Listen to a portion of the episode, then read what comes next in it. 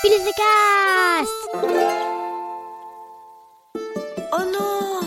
Mais quoi encore? Tu sors la technique de malade. Ah non, pas la douche. Bouge pas, je suis là. Ah bah merci Rémi. Bonjour, aujourd'hui c'est la sainte touche de piano, alors bonne fête à toutes les touches de piano. Chère poditrice, cher poditeur, je te vois bien dans ton coin là, te demander quel problème d'enfant je vais enfin régler pour toi aujourd'hui. Tu peux m'aider? Tu fais bien de te poser la question. Eh bien le problème que nous allons régler aujourd'hui, c'est je suis nul en sport.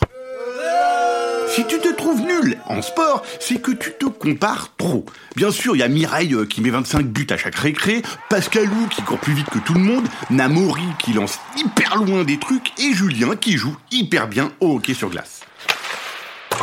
Alors laisse tomber Mireille, Pascalou, Namori et Julien, laisse-les être super forts en foot, en course, en lancer de trucs hyper loin et en hockey. Et passe à autre chose, passe à ma première solution. Invente un sport que tu seras le seul à pratiquer. Automatiquement, tu deviens champion du monde, c'est bien simple. Moi par exemple, je suis champion du monde de paix. Mais non, pas ça, je suis champion du monde de taper la lettre P sur mon clavier d'ordinateur. Je peux en taper 650 en une minute champion du monde, je vous dis. Il y a aussi un sport dans lequel je suis champion du monde, c'est passer une journée entière avec deux slips l'un sur l'autre. Et oui, c'est balèze, je sais, mais c'est pas tous les jours facile d'être champion du monde. C'est beaucoup de boulot, beaucoup d'entraînement.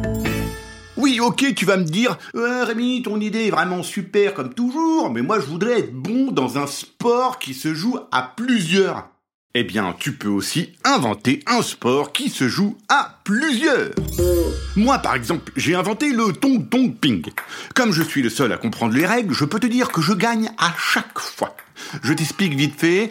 Ça se joue avec trois équipes, une de deux joueurs, une de trois joueurs et une de cinq. On joue avec 16 balles et 45 brindilles de bois de 3,876 cm de long. Il y a trois arbitres mais un seul sifflet. Alors au top départ de l'arbitre numéro 1, tous les joueurs lancent les balles et les brindilles en l'air. Là, l'arbitre 2 prend le sifflet à l'arbitre 1 et siffle 6 fois et demi. Les équipes 1 et 3 doivent alors ramasser le plus vite possible les brindilles. Attention, les balles de l'équipe 2 ne servent à rien. En fait, l'équipe 2 ne joue pas. Tu peux même mettre dans l'équipe 2 ce grand couillon de Jean Mich et tous ceux qui se moquent de toi en disant que t'es nul en sport, ça leur fera les pieds. L'équipe qui gagne, c'est celle qui réussit à fabriquer une tour Eiffel en brindilles. Et bien sûr, c'est ton équipe parce que c'est ton sport.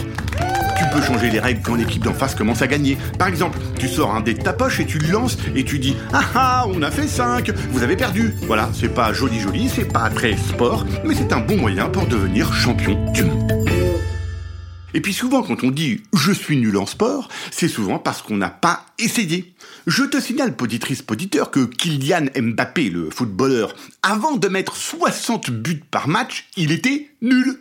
Quand il tapait dans le ballon, le ballon il partait vers l'arrière.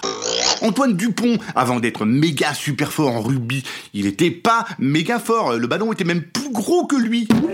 Tessa Worley, avant d'être championne de ski, eh ben, quand elle avait 6 mois, elle savait même pas chausser ses skis.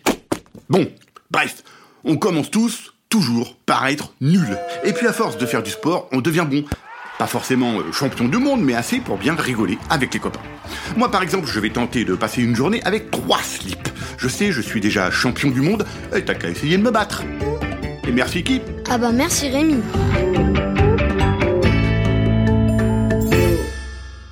Un podcast original, Billy de Cast.